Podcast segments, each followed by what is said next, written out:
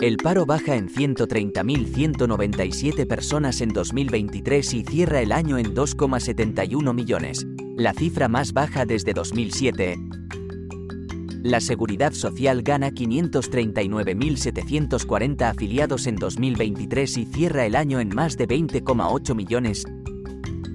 La enmienda del PP a la ley de amnistía propone disolver los partidos que promuevan un referéndum de independencia el PP traslada al CERMI su compromiso con las personas con discapacidad, demostrado con la reforma de la Constitución. El pico de gripe se adelanta casi un mes y crecerá. Dos de das las vacaciones de.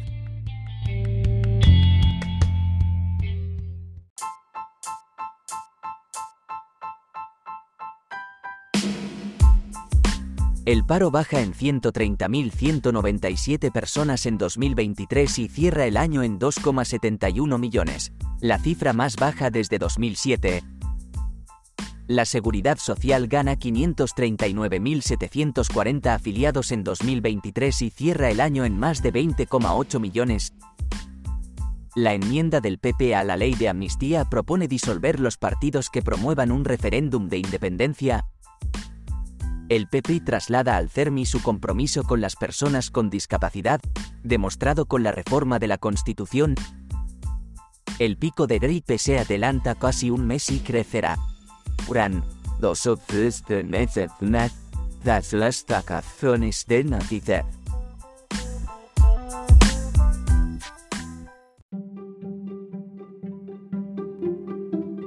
¿Te han sabido a poco los titulares? Pues ahora te resumo en un par de minutos los datos más importantes de estas noticias. El número de parados registrados en el Servicio Público de Empleo Estatal ha descendido en 2023 en 130.197 personas, hasta los 2.707.456 desempleados, lo que ha supuesto una caída del 4,59% en comparación con el cierre de 2022. La Seguridad Social ha ganado en el conjunto de 2023 un total de 539.740 afiliados, con lo que ha cerrado el año en 20.836.010 ocupados. Esto se traduce en un aumento del 2,66% con respecto a 2022, según los datos que ha publicado el Ministerio de Inclusión, Seguridad Social y Migraciones. El PP ha registrado este miércoles su enmienda de totalidad de texto alternativo a la proposición de ley de amnistía, en la que ha propuesto crear un nuevo capítulo en el Código Penal que contemple la pena de disolución, para toda persona jurídica que convoque o realice actos dirigidos a la convocatoria de un referéndum.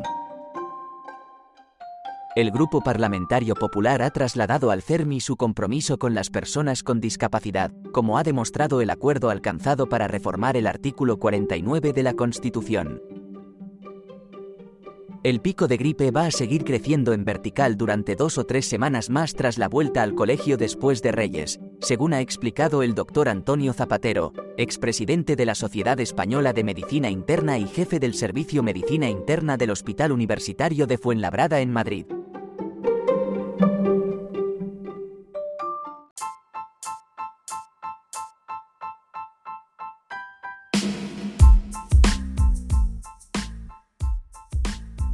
Gracias por escuchar los titulares de la jornada en este podcast de Servimedia.